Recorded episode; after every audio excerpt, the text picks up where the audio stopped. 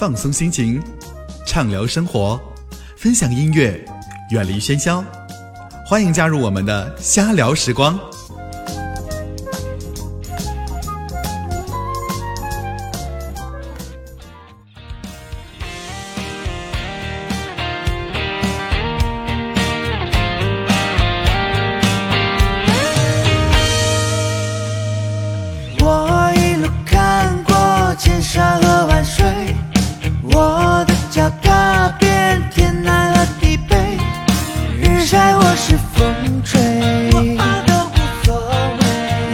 大家好，我是小东，大家好，我是阿克。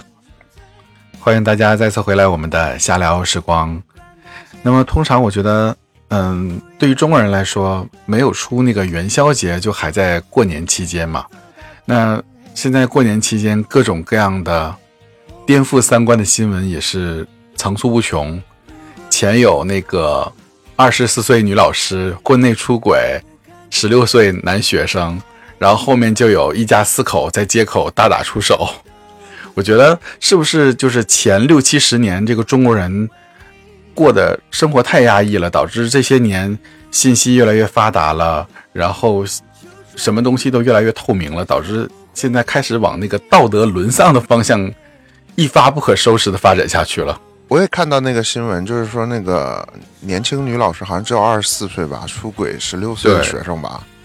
然后我我最开始我感觉是炒作，就是因为现在所有我看到新闻，我都觉得、嗯、所有的东西都是要打个问号先，就不是说这么马上就确定它是新闻。然后我觉得现在就抖音上面还有外国的 TikTok 上面，为了博流量，就是摆拍的很多东西现在是越来越多。然后你看到这些东西呢，就是觉得我我看到了中间的时候，哎，发现这是个广告，然后看到最后的时候，我发现这是一摆拍，就是我所有的东西都是我都不太相信。然后所以这些新闻出来的时候，我都是一个大大的怀疑的态度。我觉得就是我看到这个新闻的时候，我就觉得首先来说，哎，这个是不是一个人为的一个炒作行为？这而且二十四岁跟十六岁这个年龄段，我觉得这是一个很奇怪的年龄段。就平时我们看到，如果是说啊、很大很大三十多岁，然后你去跟十六岁的人去谈恋爱，我觉得这个绝对绝对是啊、超级违法的。然后这个二十四岁，首先这个呃二十四岁就当了女老师，我觉得这也是刚当老师不久吧，我觉得。所以我我、嗯我我我我不觉得这个有什么炒炒作的舆论点，为什么会这么多人关注这个新闻呢？那么，首先，其实我觉得你刚才说那个事儿挺对的，就是现在就是自媒体现在非无良的自媒体太多了，然后大家为了博流量嘛，就是什么都往上写，先来标题党啊之类的。但是现在我有我看现在这个时代吧，我觉得我们现在这个时代最重要的就是要辨别、分析这些新闻哪个是可用，哪个是不可用的。通常那些造谣的呀，然后不实的新闻，通常不会撑过一个星期。那像经过一个星期的发酵，基本这件事情已经尘埃落定了。然后各种聊天记录啊，还有视频啊，都已经被爆出来了。但是我也看到了很多，就是又爆出来很多什么年轻女老师跟高中生，然后就是那种，呃，把头像什么都被遮盖起来的，然后呃亲热的这种视频，然后很多人在底下跟帖，就说这是博这个流量，然后继续的这些摆拍或者炒作的各种行为。我觉得现在这个这个世界就是所有的这个新闻，然后你出来了以后，你第一感觉就是说这个东西是不是人为在，嗯、为了钱去做的这个东西。然后我们其实都不太关心这个，就是真正新闻的本质了吧？所以说现在就是这个新闻爆出来之后，我们先撇开这个新闻的真实性不说吧，我就觉得确实自从信息越来越透明化，然后越来越大众化开始，确实中国人的这个道德标准。国人的道德标准现在是真的是在急转直下的一个状态。嗯，我倒不这么觉得，我是觉得是不是现在就是因为最近有很多出现什么降息啊，然后这种嗯，国内出现就是经济下滑呀，然后人的这种生存压力，还有这种工作压力，还有失业呀这些方面的负面新闻，还有股市啊。会不会给所有生活在中国或者是我们所华人圈这些嗯中国人很大的生存压力呢？现在？嗯，这个生存压力我觉得倒是有，因为最近在跟几个呃群内的好友聊聊天，其实呃从我对他们的了解来说。嗯，在某些三四线城市，就是一个月六七千、七八千的工资，其实都已经算很好了。但是每个人还是有各种各样不同的烦心事，就是每个人都过得很不开心。哎，从我这儿了解到，我不觉得三四线城市能赚到六七千。现在，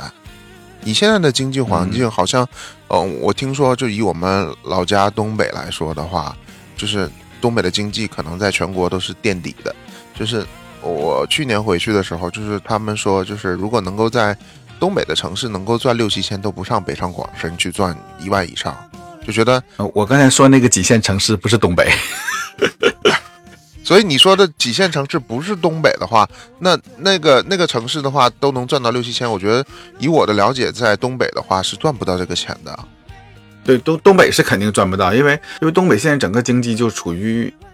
我个人觉得是。短期内很难恢复的一个状态，而且我了解到，就是说很多呃在东北生活的人，或者是说，嗯，从到东北发展的人，就是从大城市或者是其他城市到，因为一些原因，然后在东北生活的一些人，现在，嗯，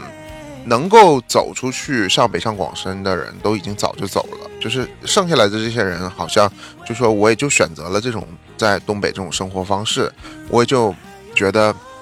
嗯，工资少一点，然后好像很多现在的年轻人家里边都在啃老，然后或者是说，呃，长辈的奶奶爷爷辈儿的在给一些补助，所以就是这样的勉强的生活。我觉得，嗯，不知道你了解的情况是什么样的，但是我觉得最近我了解，就是说这个降息对于中国人冲击是蛮大的，就是说，嗯，很多就是。靠自己的那些微薄的工资，然后真的是一分钱一分钱存下来再存款，然后靠这些存款在银行里边去拿一些微薄的利息去能够补助一些生活的人，我觉得就是这个降息对他们的冲击反倒是越来越大。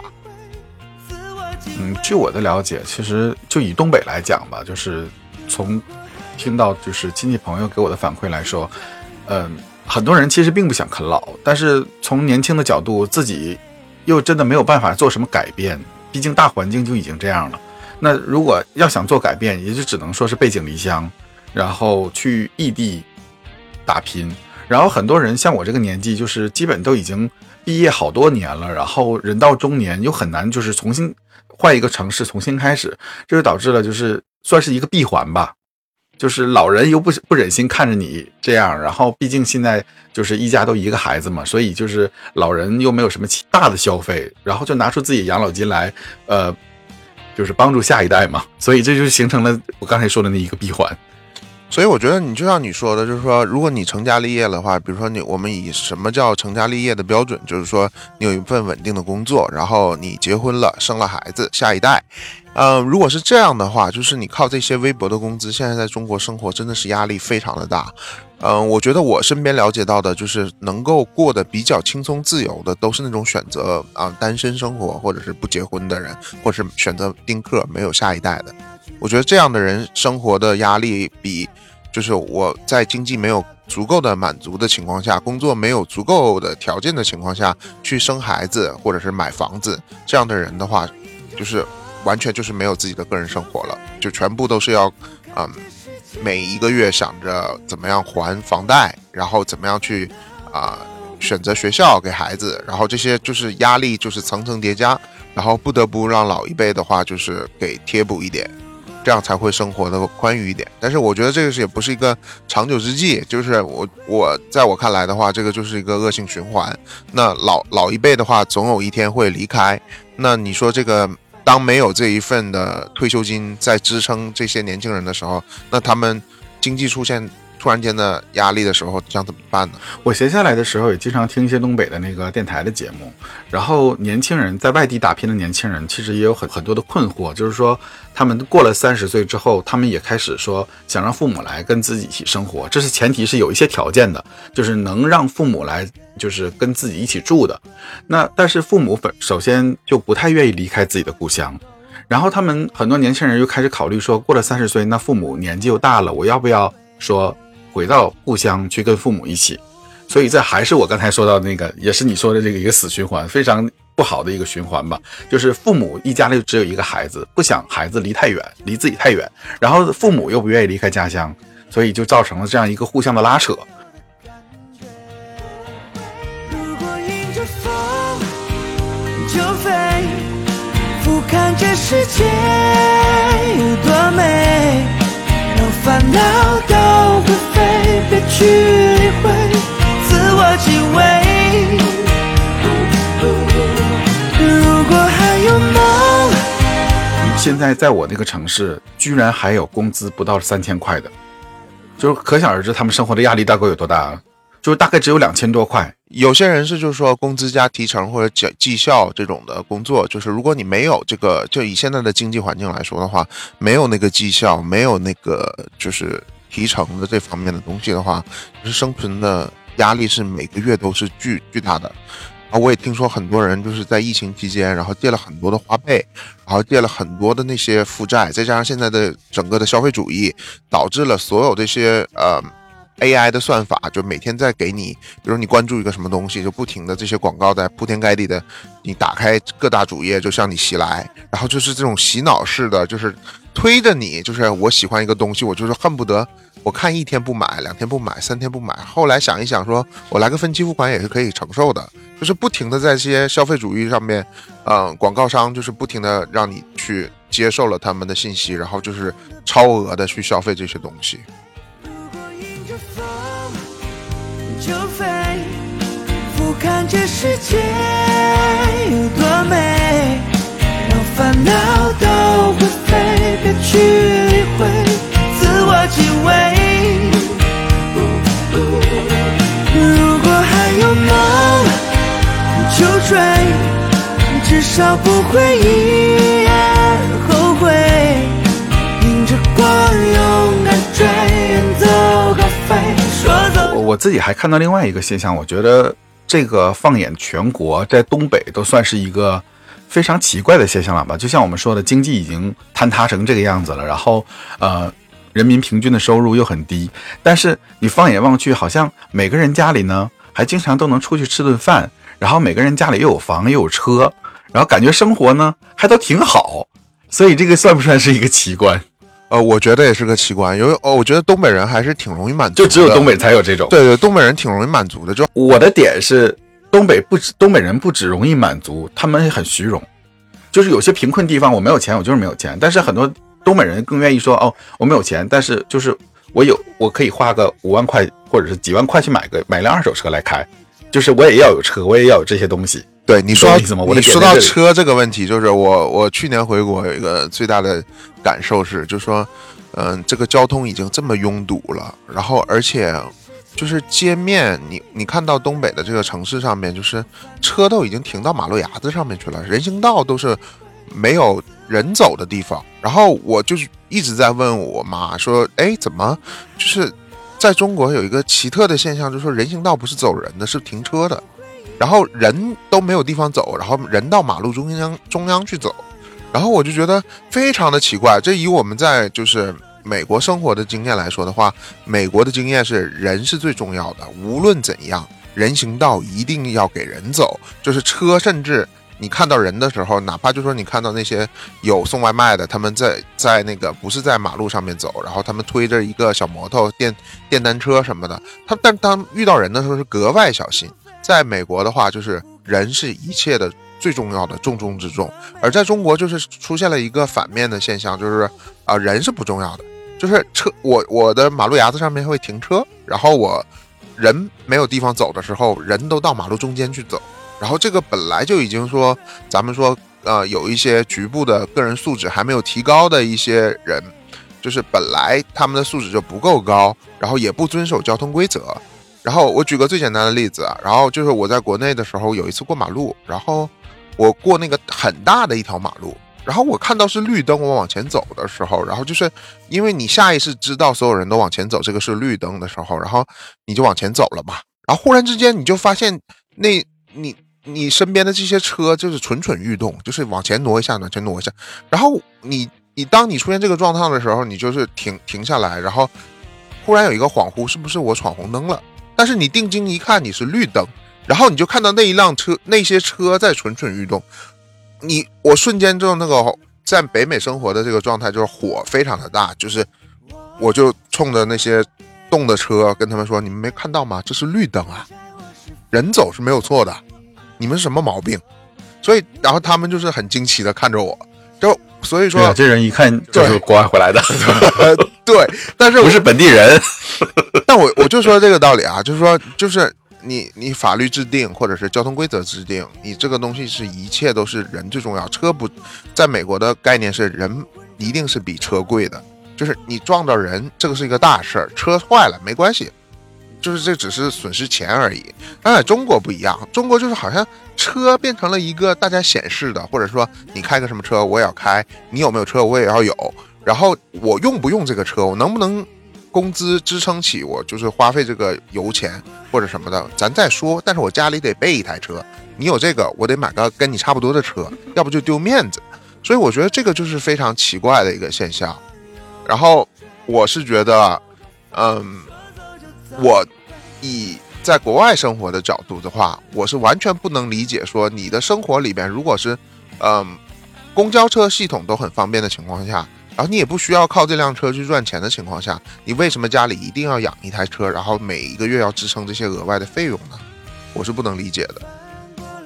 嗯，这这个应该是东北人，就是这几十年来都不是短期内养成的一个消费习惯。就是你看，像我们小的时候，我看好多就是家里也没什么钱，但是就是真的都要出去装啊，买买买好的衣服穿呐。我觉得还有一个就是，你知道我这次去年回去的时候有一个什么现象？东北就是以前就是冬天，不是说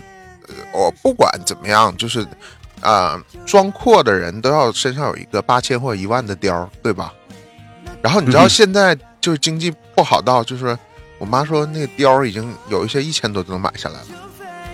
就已经到这种程度了。真的吗？对，这个行这个行业也也崩了是吧？对，这行业也崩了。就是东北现在已经就是这方面的也已经崩了。但是就我回去看到状态，就是车还没崩，就车毕竟来说还是一个出去显示的东西。就是说很多人对宁可宁可扎紧裤腰带，我也得有台车。但是我觉得，就像纽约也是，纽约的交通就非常发达。然后我也不是很能理解，有一些人就说，如果你真的不是说啊上班路程很远，然后或者是说平时就需要一定要开车的，然后你你也不靠车去赚钱，然后你的那些微薄的工资就每年交保险，然后或者是没事再开个罚单。然后这个还要加油，这些我觉得在纽约我也不太能理解，就跟沈阳或者东北一个概念。你不用这个车赚钱的情况下，你你的费用又支撑不起来的情况下，为什么要去开一台车养一台车？我觉得很多东北人跟这个国外人用车的习惯是不太一样，就包括我自己的亲戚朋友啊、同学啊，其实据我听说，他们有很多就是可能买的车也不一定很贵，就是几万块钱或者买个二手车，但是他们也不是用来说。上班的，就是他们上班还是坐通勤，还是坐公交车，但是车呢，只是周末或者偶尔出行才会用。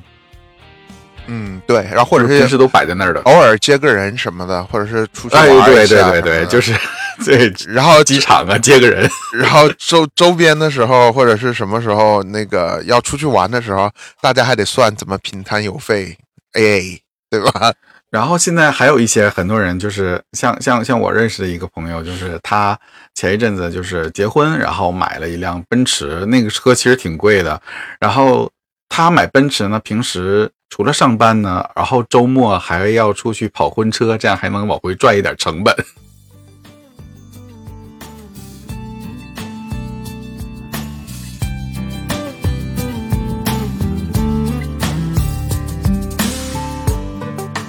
纯白的豆浆，是纯白的浪漫，望着你可爱脸蛋和你纯真的模样，我傻傻对你笑，是你忧愁解药，哦耶。你说我就像油条，很简单却很美好。我知道你和我就像是豆浆油条，要一起吃下去，味道才会是最好。你需要我的傻笑，我需要你的拥抱。爱情就是要这样，它才不会单调。哎，我跟你开过车，因为那个时候你刚考完驾照，然后我们去迈阿密的时候，然后我觉得你刚开车的时候，就是你还挺享受的。然后我们放那个开车的时候放一些就是 hip hop 啊、R&B 啊，或者是那种雷鬼啊，或者是拉丁裔拉丁裔的那些就是很很节奏感的歌的时候，开车起来确实是有一种很爽的感觉。但是你开了这么久车以后，你对车开车有有没有改变呢？就有没有？嗯，我我受我周边朋友了解，我先说我周边的朋友，就是他们刚开始喜欢开车，然后到现在还仍然有一些人保持喜欢开车，然后还有一一批朋友换成了更喜欢换车。就是我有一个朋友，大概几年间已经大概换了十台车了，那你得有钱换呐，没有钱你其实挺换啥呀？其实挺折腾钱的。这个这这这件事儿，因为你每换一次都都要有一个交易交易费在那儿，对吧？然后你的车也会折折旧，就是反正有一类人是这样，他不差钱嘛。然后对于我自己本人来说，我自己是越开越觉得累，然后现在就是短途车对于我来说，我都觉得懒得开，因为我觉得，因为当你开上车，其实我是典型的有点路怒那种，然后我经常骂在车里骂脏话的人。我觉得现在开在车上，尤其我觉得好多美国司机真的真的很想说他们是大傻 很多很多人说男生开车就好像男生驾驭女人，所以就是有一种就是被征服的那种征服别人的这种感觉，所以这都是一个美丽的扯。就其实开车也不是件什么很舒服的事情。然后我觉得对于中中年男人来说吧，我觉得车好像更相相当于自己一个自己比较私密的独立的空间，因为啊这个我同意时间，也 有自己的地点。真的，我也是那种回到家之后会把车停在那儿，然后在车里坐好长一段时间，然后那边音乐也会一直放着。我觉得这个这个我同意，这个我觉得我能想象到，就是如果我有一天我我自己真的是把驾照考下来以后，真的去有一辆车的时候，我想到的是，就是说我自己有一个私密的空间，在这个空间里边，我自己想一些事儿，或者是短暂的休息一下大脑，我觉得这个时候是一个很好的地方。不好，别偷笑笑，让我知道就好。哎，这个过年期间，就是你你看没看到，就是我我这些过年的这些新的电影啊，然后我是没有看这些，就是乱七八糟的电影。这个过年档对我来说也没啥吸引力了，但是就是唯独一个电影，叫什么麻辣滚烫还是什么热辣滚烫热？热辣滚烫，对，热辣滚烫，，对我，反正我是觉得这这这个你不看都不行，就是整个的这个过年档围绕贾玲这这个人，就是所有的不管这电影我还没有看啊，就希望北美上映，据说是北美要上映了，我我肯定也是最近因为《沙丘二》下周就要上映了，然后所以我也就恢复了，重新购买了 AMC 的会员。国内的小伙伴们可能不知道，就是说，呃，国内看一场电影大概平均价位在五十六十吧，然后这个好一点的电影院，一就是啊能够看一个就是相对好一点的屏幕、荧幕这种的。然后在美国其实就相对来说比较便宜了。如果你是这样算的话，就是美国看电影简直就是个 非常舒服的一个事情。有而且这个 AMC 的院线在全美的话真的是非常多，尤其是特别在纽约这种大城市，就是你一个月只要付二十五块钱，然后一周可以免费的看三个电影，在任何的 AMC 影院，然后看任何的 IMAX 3D 或者是啊、杜比，所有的电影都可以，一周可以看免费的三个，然后所以你这个算起来的话，我觉得，嗯。三个听起来挺少的一周，但是我觉得就是绝大多数我这么爱看电影的人，就是一周完成三个这个目标，我觉得都是挺难完成的。因为你想一想，去一趟电影院，有的时候我觉得一天休息吧，我能我能连轴看三个电影，我就已经累疯了。就是相当于现在电影基本上跟以前不一样了。以前电影差不多，我小时候电影也就是一个小时十五分钟，一个小时二十分钟到头了。然后自从有了泰坦尼克，开创了这个先河，两个小时五十分钟，然后就开始现在的电影越来越长，越来越长，基本上每一个电影基本上都在两个小时以上。然后你加上 trailer。就是基本上你坐到电影院那一刻，到你离开电影院这一个电影，你基本上就是要在耗费了三个半小时，所以我觉得这个就挺耗精力的。就无论电影多好看，就是看电影这件事情，就是我作为一个爱好，我都觉得有的时候是一种压力。但是 AMC 院线，我觉得真的是在北美做的非常的好，就是它真的就是你加入它的会员，然后它的规定就是说你的会员一。一个月收一次费用，自动在你的银行卡上绑定。然后呢，你每周可以看三个免费的电影，任何的 MC 影院你可以提前预定。然后，除非一些就是那种跟国内厂商合作的，或者是比如说我我经历过吧，大部分演电影都是免费的，只有那种像去年非常恶心的叫《流浪地球二》，然后就就一定是得你单专门付钱才可以看，在他的院线里面看 IMAX。哦，原来是对这么一说，对，所以就是有一些是非常恶心的，然后还有一些就是因为它是引进来的吗？对，然后他好像这这这几年就是以前前几年都没有这种的，就所有电影都可以随便看，然后这几年就越来越恶心了。就是我我因为我想看沙丘嘛，因为沙丘是下个礼拜才正式的二十九号才开始正式的全球公映，然后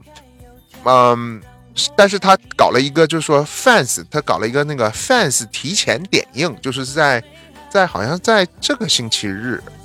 然后就是他就要收费，他收费就是收呃，就是你必须得，你虽然是你有买了 MC 的会员，但是你也是要就是付付钱才可以去这个点映的，所以就是我觉得这个，但是总体上来说吧，MC 还是。就是跟国内相比的话，作为一个看电影的人来说的话，就是在美国看电影真的非常幸福了。他唯一唯独的要求就是说，你把这个取消了以后，然后你三个月内不能再加入会员。哦，它还有个限制。其实如果你真的是一个喜欢看电影，像你这样就非常喜欢看电影的人，我觉得这个非常非常超值。但是说回刚才，就像你说的，就一个 IMAX，就是你单独买去买门票大概二十块一一张嘛，二十二十九。我也带我儿子。我带我带我儿子也去看过几次电影，就是每次每个门票我就算他二十块，就十五到二十块这个这个电影票，我不管它是 IMAX 还是普通版本，十五到二十块这个均价，然后两个人呢就大概就要四十块，然后你带个孩子去又不可能不买爆爆米花啊，然后里面的那些 burger，哇，吃一次这个，我记得有一次我跟我儿子一人买了一个 burger 的套餐，汉堡的套餐，然后再加电影票出来快一百块了，嗯，是。然后我觉得价格非常昂贵。我觉得纽约还是越来越重视，就是说华人这方面了。所以我们看春节档，嗯，我看了一下，因为我我重新启动会员了，然后我订了明天晚上的，就是张艺谋的电影上映了，春节的那个新片。然后一条是吗？对对对。然后那个据说贾玲的这个呃热辣滚烫也是要即将上映，所以我就一直存着，没有去看任何东西。但是你实在是。没办法，这个信息轰炸的时代，你没办法去避开任何的这个新闻。就你一开任何的什么微博、抖音，到处都是贾玲变瘦了的照片然后要不然就是贾玲的采访，这个说了那，我觉得给我的感觉就是这个密集度有有点有点烦了。就是你基本上已经大概知道他要讲的是啥了。然后我觉得就是这个减肥这个点啊，就是炒作的有点过度了。我不知道你怎么觉得？炒作的确实有点过度了，但是。这部电影靠这个点来打宣传，来打主打，确实非常非常成功，导致刘德华的那部电影就是《红毯先生》都撤档了。他上个星期就已经过了二十九亿了，所以就是这个三十亿之后，就是往上继续往上升是没什么问题的。但是我觉得就是说，很多我看到留言的，就是说给我一个亿，我也能减肥。我我我不知道，觉得这些人真的很酸。我不知道你啊，我给我一个亿，我也可以。知道好不好？别偷笑。让我知道。我就说，我觉得这个东西我就有阴谋论，就绝对就是商业运作的一个环节而已。就是说，你必须得逼你自己去减这个肥，就造成一个这么大的营销话题。就说，不管他先能不能做这件事儿，我都得把它做下来。但你说人能不能挑战自己的极限呢？我觉得人是能的。第一，你要想我我做这件事儿啊，我得到的结果是什么？第一，我变变美变漂亮，这是第一。第二，我有一个对这个电影最大的炒作的点，而且这个电影的剧本就是据说就是一个，嗯，买了版权的一个日本电影，所以就是他就已经在他买版权之前就已经设定了，我就是这个这个炒作点就是这一点，所以是所以所以它整个的这个运作就是说，你作为一个商业运作来说的话，就是说你贾玲你不能减也得减，你能减也得减。这就是关系到你自己的一个事业，我我不是说就说一切都是以说啊商业炒作说贾玲，我咱们先撇开，就是说贾玲这个减肥，我们得承认她确实是非常有毅力。对于普通人大众来说的话，一般人是做不到这一点的。但是说就是咱归回到商业运作这一方面来说的话，就是你这个东西放在这儿，立项已经放在这儿了。然后咱能不能去做这个东西，把这个东西做到极致，然后有一个炒作的巨大的爆炸点。然后我也相信贾玲也是憋着这个口气，就是说，咱也咱也就是趁这个机会把这个肥减了，咱就重重新就是一鸣惊人一下，然后对自己的身体健康、对自己的外貌也都一个交代。我倒是觉得贾玲他们自己这个对自己的商业团队啊，对自己的这个。目标非常非常清晰，他们可能自己明明知道这种翻拍电影其实内容并不重并不重要，然后以贾玲的这种，才能说她才导，这应该是她导的第二部电影吧。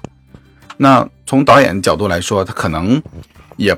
不一定从导演的角度能获取大获全胜，所以他们一开始就设定了这样一个目标，我觉得，而且还坚持努力去实现，然后导致现在很多的短视频呢就会放出以前他胖的时候。和瘦的时候在一起对比啊，包括现在新出的这首新歌的 MV，也是两个贾玲在一起对唱。我觉得这是一开绝对都是一开始设定好的，是的。但是他们能坚持达到，而且以这个点去卖，然后卖还成功了，我觉得这个才最重要。商业的执行能力强到这种，就是说贾玲，你是一个很专业的，就是电影人，就是你真的能够把这个你想到的这个。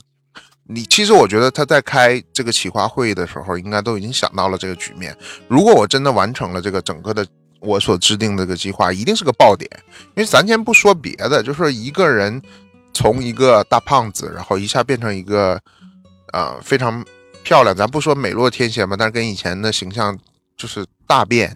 我觉得就是这种。一定是一个大家觉得是一个爆点，但是我话说回来啊，我看了贾玲那个 MTV 啊，我我并不觉得她瘦下来，她的她的她的脸有什么变化，就是脸可能变瘦一点点，但是我觉得其实她整个的气质外在还是还是那样子，还是我们熟悉的那个贾玲。我家楼下的空地是一个电影院。在夏天的夜晚，它不再出现。如今的孩子们已不懂得从前，那时候的人们陶醉过的世界。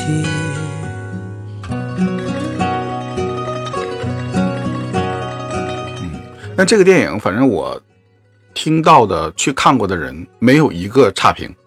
没有一个人说不好看。每个看完了之后回来都说，嗯，好看、感动、励志，都是这样的评语，就是没有说嗯不好看。目前为止，我不想评价，因为我还是等着，就是我没有看任何的电影。对，因为我也没有看过，所以不会有什么剧透给你。呃，所以我就等着 AMC 上映的时候，然后我真的去看，再跟大家分享。我看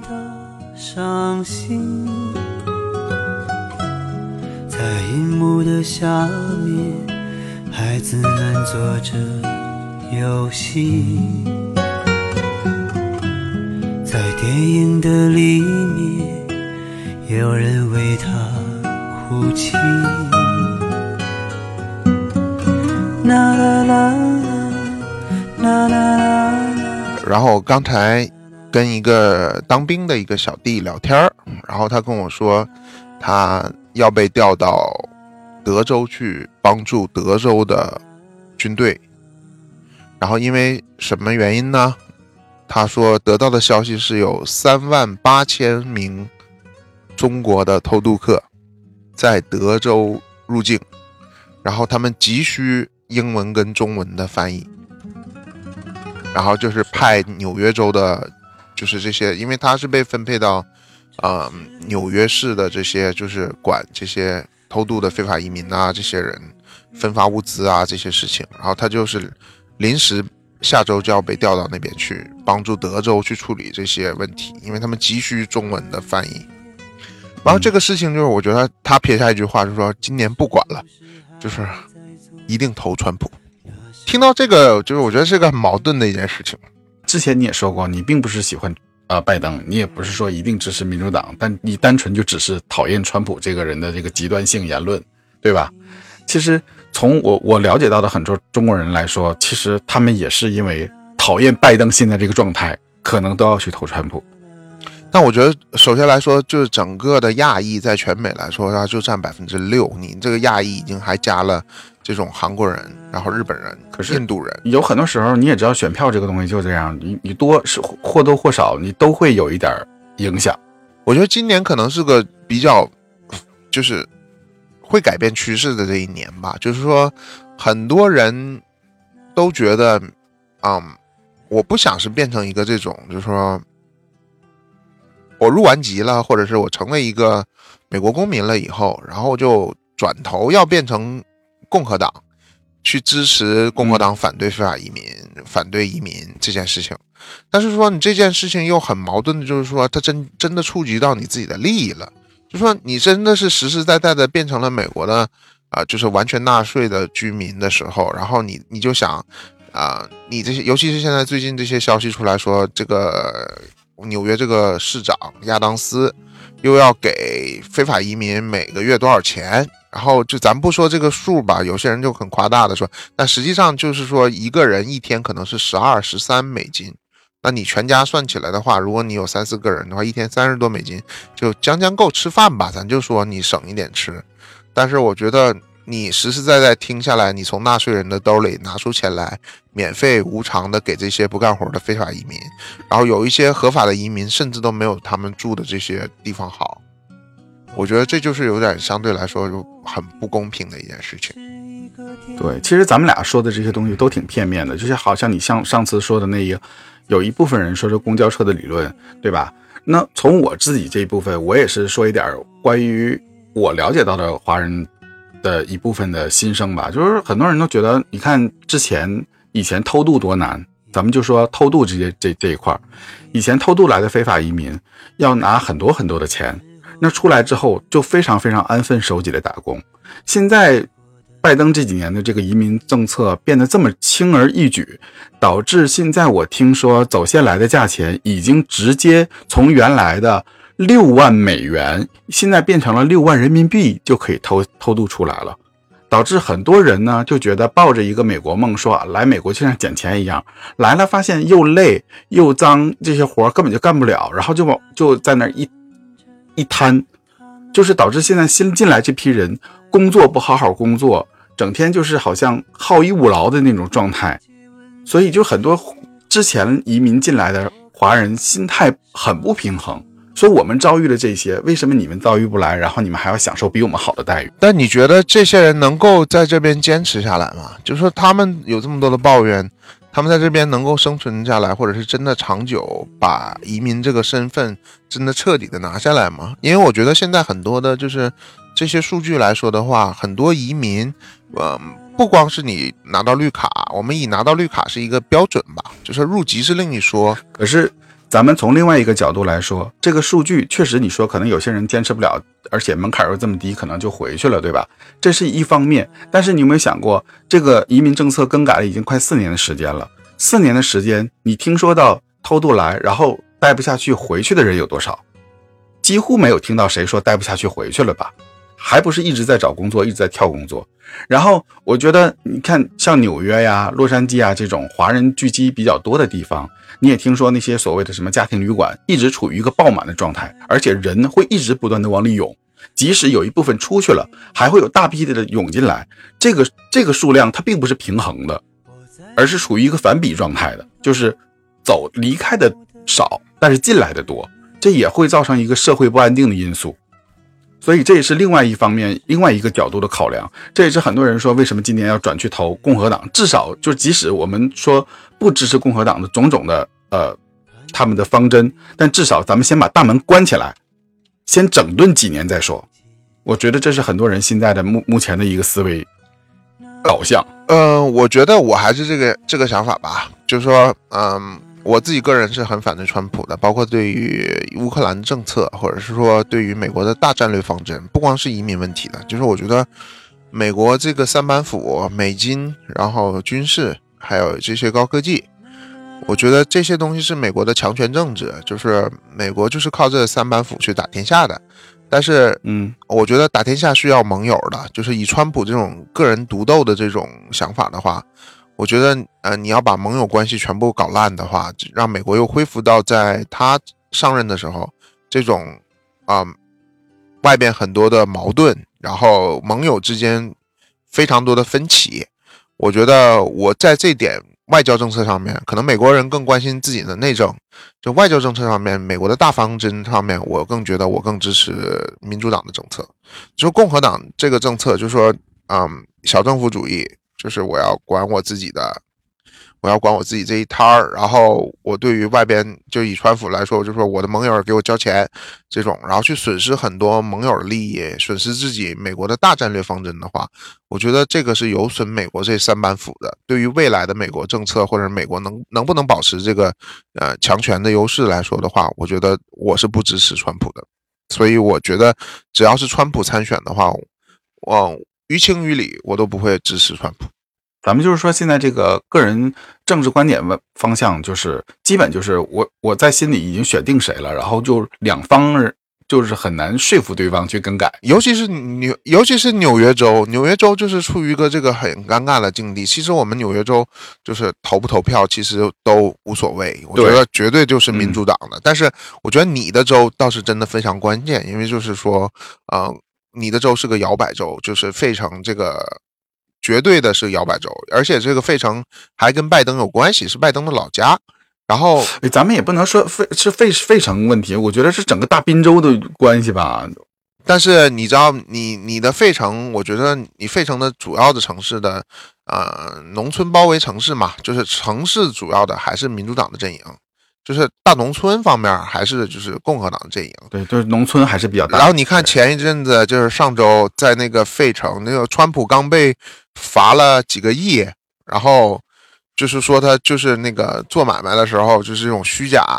报自己的财产，嗯，然后给纽约州的詹乐霞起诉他，然后现在终于报了一箭之仇。无论川川普的嘴有多毒，然后到最后现在是要赔三个多亿。然后，而且是说，就是说你上诉也没关系，但是你这个保证金跟钱都要交上来。如果你不交，在一定时间的时候，我今天看的新闻是每天可能是八万美金的利息。哇哦，对，所以这个东西就是，我觉得还有消息说，张乐霞说，如果川普真的不交钱的话，咱就开始动川普大厦。然后还有人还消息说，把川普大厦改成拜登大厦。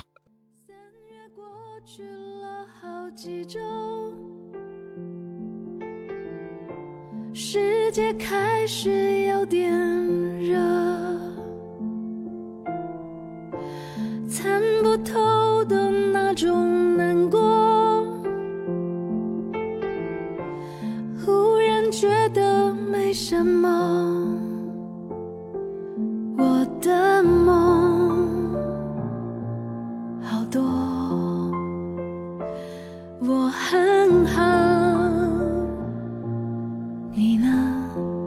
就是从这两个两大案，一个是上次我说那个强奸案，一一个这次说判他这个商业欺诈，就是有很多不明事理的，还有一些很多不明事理的这个观众，他们会觉得现在政府就是很多人就是想搞死川普，会。站在另外一个角度开始，可能原来不喜欢川普，开始觉得哦，现在法律跟政治都已经变成这样了吗？就一定要是开始呃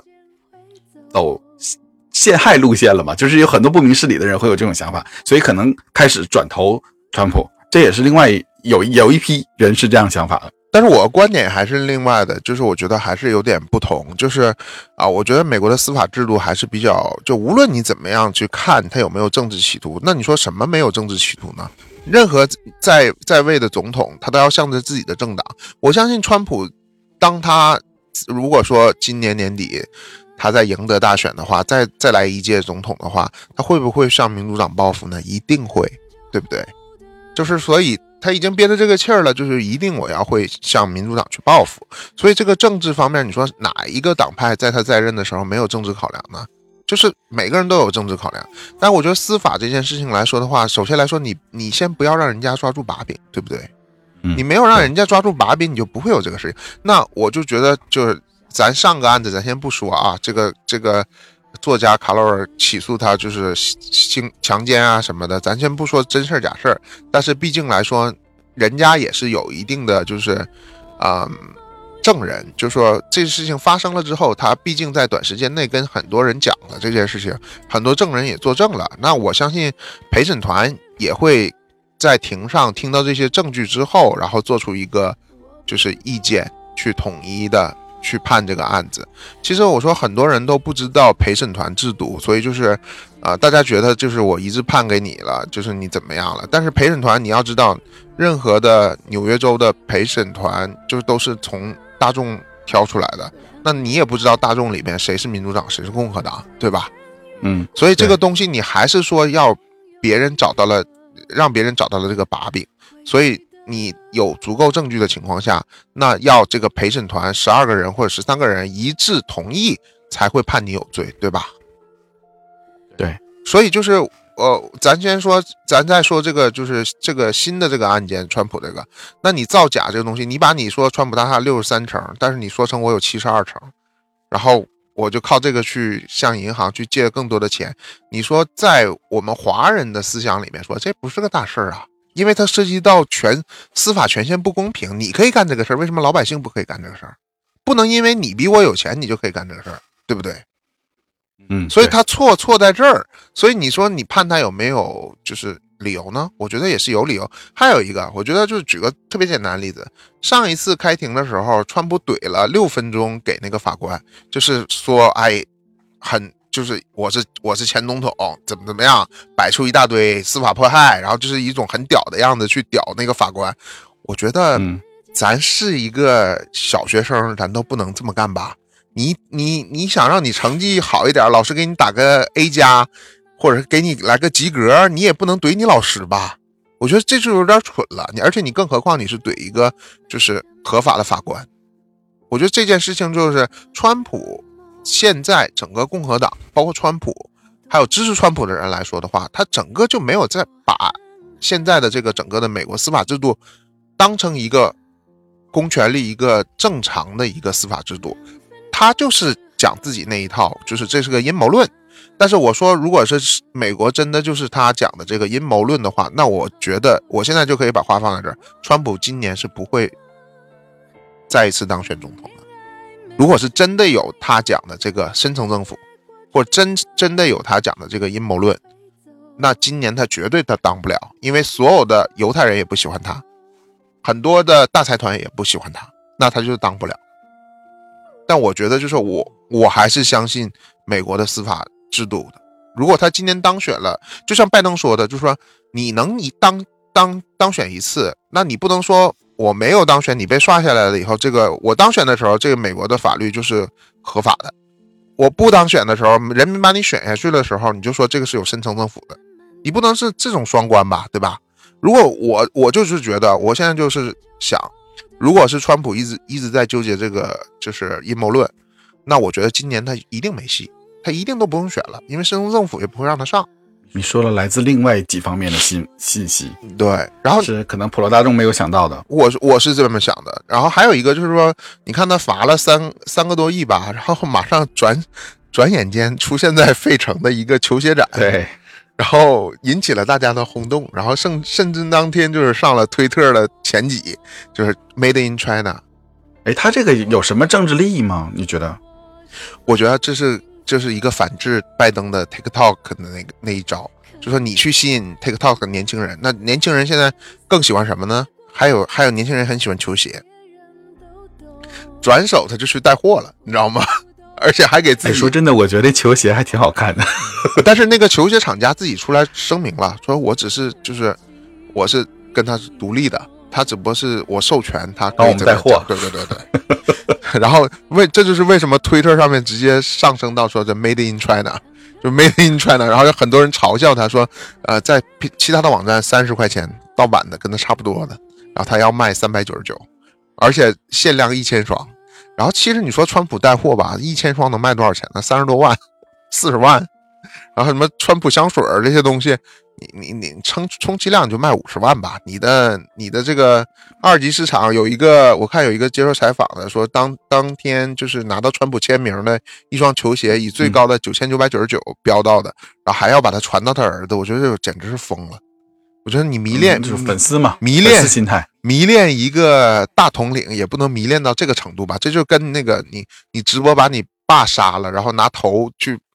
给别人看，哦，那个我觉得这这这这异异曲同真的，现在就是非常疯狂，我觉得太疯狂了，简直。所所以我一直说哈，拜登没有粉丝，拜登只只有讨厌川普的人，不想让川普当选才会投拜登。但凡有另外一个人，他都不会选拜登。但是川普的粉丝真的是实实在在的粉丝，他们真的是可以把自己的一切贡献给川普。而且我觉得有的时候看到那些很无知的洪州的人接受民主党的一些调侃的采访的时候，他们真的就非常的单纯。但是我觉得最近也有一些就是。呃，川普打算选副总统的一个那个女的嘛，又爆出来她有一些就是绯闻，他又被揪出来说他自己私下的性生活很混乱，然后有一些就是基督徒就说，我我不想选一个就是在台面上说自己是基督徒，但私底下很肮脏的人。我觉得川普他们就是，我觉得川普就是很符合这一类的人，就是我我们我可以讲，就是说共和党非常虚伪的那一那一些人，就咱可以合法自己避税，但是咱不能。不能让老百姓那些苦苦挣扎在贫困线的人去拿政府福利，就是我川普可以报税报七百五，我靠一个会计师给我做的好一点儿，然后老百姓去拿社会福利是不可以的。反正我觉得这整个东西都是一个啊制度的 bug 吧，就是你对于有超级有钱的人，你可以合法避税很多的东西，然后。对于穷人又有这种放肆的有很多的福利去拿，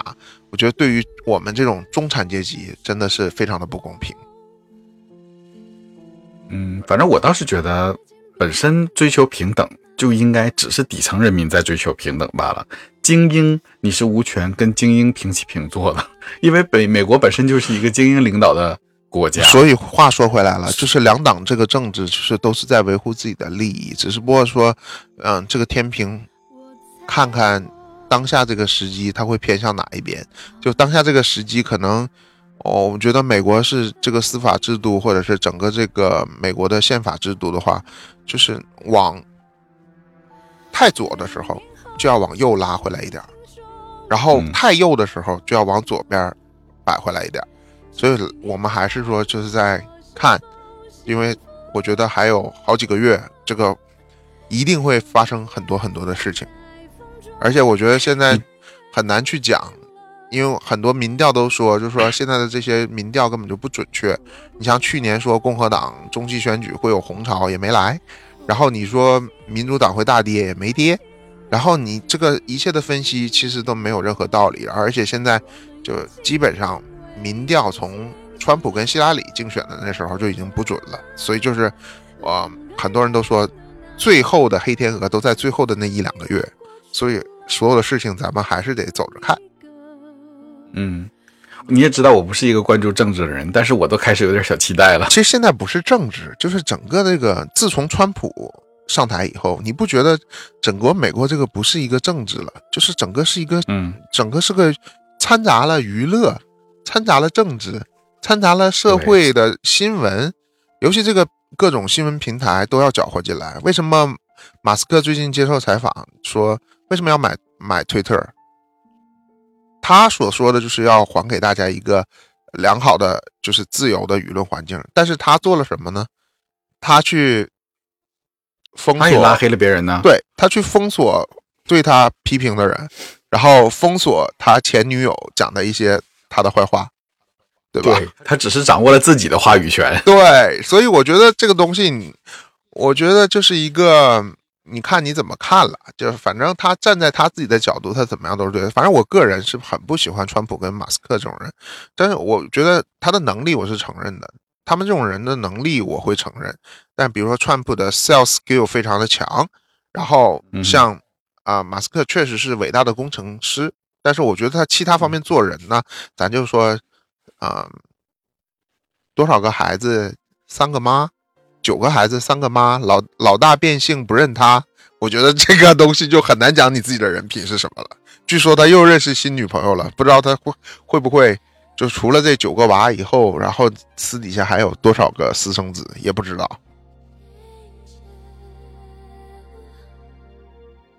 你说我的吻能为你抹走伤痕泪痕，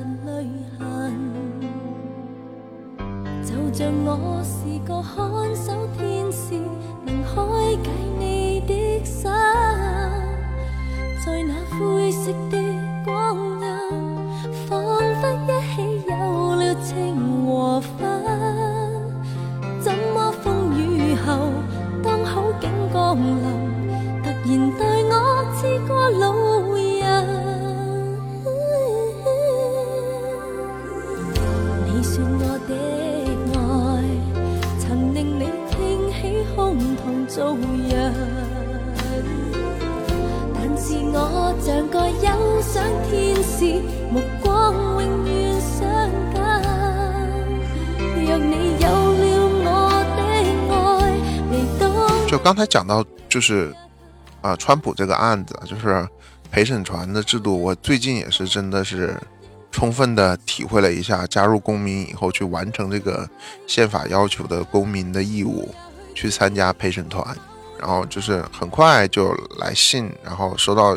信，然后我之前就完全没有经验嘛，然后不知道这个陪审团到底是怎么回事儿，然后。然后我收到这封信的时候，我真的是一头雾水，因为他是没有提供就是准确的时间，你去哪一个法庭，因为我所在的这个地方就是他有三个法庭，然后他也没有说准确你要去哪天哪天去哪个法庭，这个是完全没有预计的。这样的话，你可以去大概知道一下，你去设定一下你的行程，怎么去请假或者告知你的经理。但是这种东西就是说，他给我一个卡片，然后上面就写着说你要在啊哪天的五点之后要去打电话，然后就是一头雾水。然后你到那天打电话的时候，他就通知你说啊你要在哪天之后，再五点之后再打电话。然后我就收到这个信的时候，我就去问了一些已经是就是去过的，或者是有一些经验的朋友。然后有一个 A B C 的女生就告诉我说啊，你收到这个信就是预备的法庭的审判员，就属于说我没有规定你说一定哪一天去，但是你就是预备着，然后你到那一天的时候，你就要打电话给这个法庭的这个电话，然后他就会告诉你哪一天，然后你最好的结果就是你连续打了一周或者是四天五天的时候，你就就都没有安排你，然后他就一直通知你明天再打，明天再打，打几天以后他就说你完成了这个任务，然后你六年之内就不会再抽到了，然后这是最好的结果。然后我呢打了两天以后，然后忽然之间他通知我我要去，第二天就要去早上那边去报道。然后这个东西就是弄得很紧张，因为很多人说，就是如果你一旦被抽中了的话，然后嗯、你要在那边就是你看什么案子，有些人是被抽到了一个就是说啊、很简单的案子，一天两天就结束了。然后他是上面写了说的，你如果是啊十、个人以上，雇主有十个人以上员工的，然后你这个头三天的钱，雇主必须要至少付四十块，纽约州规定是必须付四十块，呃一天。然后如果你超过了这个天数的话，就是政府会每天四十块，但不包你任何的车费，这些东西都不包的。饭费也不包，然后就是正常你要去法庭上班，看这个案子要审多久，所以这个东西就造成了你很多人就会觉得我有一份就是 full time 或者全职的工作，这种它会影响到我工作。就是如果我不确定我大概什么时候要多久在这个法庭去当陪审员的话，这是一个就是一个很很紧张的一件事情，就是说你没有办法预计下面这这一段时间我到底是去还是不去，这个是个不确定的事情。然后你接下来怎么去安排你的生活，就是有一个这方面的考量。然后当我去的时候呢，就是是这个状态，就是你去了以后，然后在那边就是等着，他会让你看一下录像，然后就是一大堆的人，然后填你填那个表格，上面有你自己个人的信息，然后他把这些东西表格都收了以后，然后开始让你看一些你为什么要来这边去参加这个陪审员选拔。然后你为什么要去做这件事情？然后看这个录像就差不多一个小时左右了。然后他这样的话，他就会告诉你说：“哎，那个我们下面就是再把他给我们给我们的一个表格，上面有你的生日啊这些东西，你是什么族裔的这种调查问卷，再还给他。还给他以后，然后你在那边等着，就是这几百号人，然后他们就会跟法官商量，然后先期的就拿出。”一堆表格，然后就跟跟所有的人讲说啊，现在我叫到名字的人，然后如果你就是有名字，你们就完成了这个呃选拔，然后就你们没有被选上，你们就可以回家了。然后就是很多人就是收到这个名字的时候，然后他就会就是拿到前面去把你的那个你收到的那个卡片还给他，然后他就。把一张单子给你，那个单子上面写了说你完成了一天的，就是陪审员的服务，然后底下写了一些公司要付什么什么什么，然后你这个单子就是相当于说你今天不用去上班了，你把这个给公司，然后公司就会给你付钱，然后就当你完成了这个陪审员制度的这个任务，然后你七年之内就不会再被抽到了，但这只是州的，但是在在地方的话，你还两年之内你还会被抽到一次。就是，所以这是就不确定的事情。我听说我有同事，就是最惨的是，之前有被抽到过一个月的，就一个月就是真真的是早九晚五去上班，然后中间一个小时休息，然后你就真的不能去你正常的工作，而且这是法律规定的，你任何的工作单位也不可以，就是因为这件事情把你炒掉，或者是任何事情，就是。都要去公共单位，都要去妥协这件事情，所以这也是一个公民的一个，就是挺挺麻烦的一件事儿吧。我觉得也算一件事儿。听起来就已经听起来就已经很麻烦、很繁琐的一件事儿了。但是像一些比较复杂的案子，我听说那个时候比较轰动的那个 O.J. Simpson 那个案子，好像当时的陪审团也是拖了很久，啊，像那些人都不能回家，要住在旅馆里面，住在宾馆里面。是的，每个人单独住起来，然后大概也是拖了很久很久，也挺也挺难熬的。其实，在屋顶看太阳落下，人们匆忙回到家，阳台晒着衬衫，手里的汽水还没喝完，阳光洒在了肩膀上，汗毛微微发烫。城市此刻变成森林，我变成草，你变作花，在屋顶看太阳落。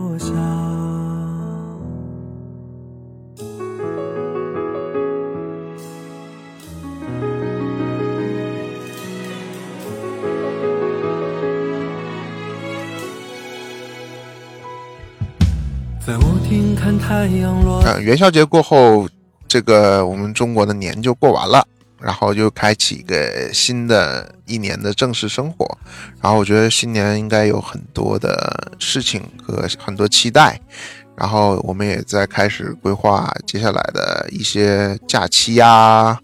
或者是新一年的目标啊。然后我希望每个朋友或者是收听我们节目的人都能够完成自己的新年愿望。嗯，那我也期待，就是说，现在还在收听我们节目的你，如果真的喜欢我们的节目，就给我们节目点点赞，然后订阅我们的节目，并且分享给你的好朋友，这样才能支持我们继续做下去的动力。好吧，我们的节目就到这里，让我们下周再见。我们下周再见。我是哈克，继续支持瞎聊时光哦，拜。拜拜。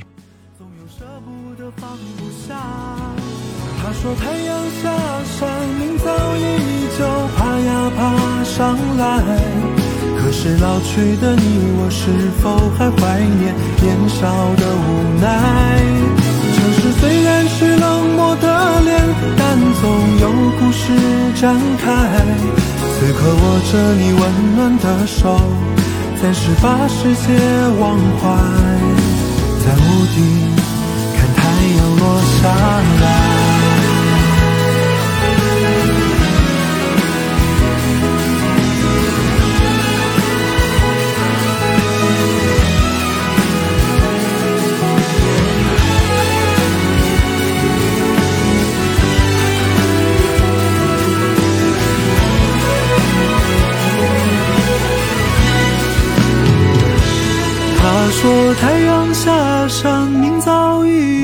爬呀爬上来。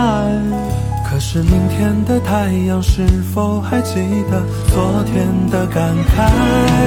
城市虽然是钢筋铁骨，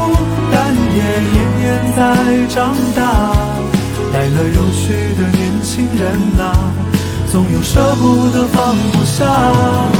他说太阳下山，明早依旧爬呀爬上来。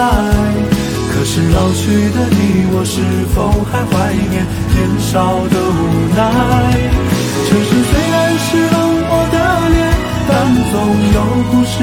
展开。此刻握着你温暖的手，暂时把世界忘怀，在屋顶看太阳落下来。